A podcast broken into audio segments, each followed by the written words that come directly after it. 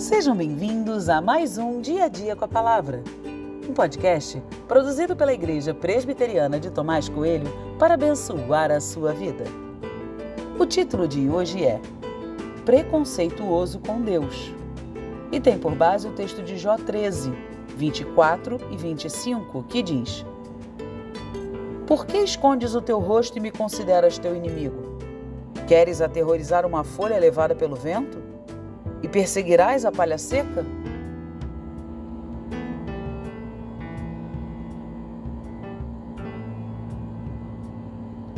Em nosso tempo, a palavra preconceito tem sido usada muitas e muitas vezes, mas sua aplicação em geral tem sido destinada a falar de um sentimento hostil por alguém ou em alguma situação. Não quero abordar esse significado. Quero falar sobre a ideia de se ter uma opinião ou sentimento prévio sem qualquer análise. Afinal, esse é o primeiro significado da palavra preconceito. Nós temos conceitos prévios sobre tudo. Isso significa que somos preconceituosos por natureza. Embora você mesmo possa negar isso ao acabar de ler essa frase, vou dar um exemplo.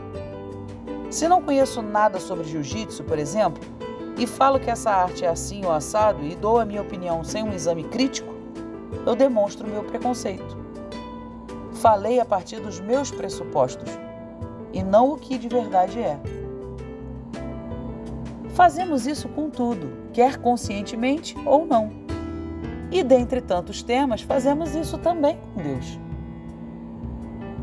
As pessoas pensam muitas coisas sobre Deus. Ouço o tempo todo. Deus deveria fazer assim ou Deus não poderia ter feito isso. Tais frases mostram a nossa expectativa e também o que pensamos sobre Deus. O problema é que Deus não é um conceito, e quando entendemos isso, tudo fica mais fácil. Não é lendo um dicionário que descubro quem é Deus, mas me relacionando com Ele a partir da Sua palavra. Assim vou construir um conceito correto sobre Deus em meu coração e abandonando tantas suposições que criei. Olhe os versos que destaquei e perceba as perguntas de Jó. Será que Deus realmente faz isso? Esse é o Deus que você conhece ou tais perguntas partem do pressuposto de Jó sobre o Deus que ele conhecia? Uma coisa eu sei: ao me relacionar com Deus, não vejo o meu pai fazer essas coisas. Quais são os seus preconceitos sobre Deus?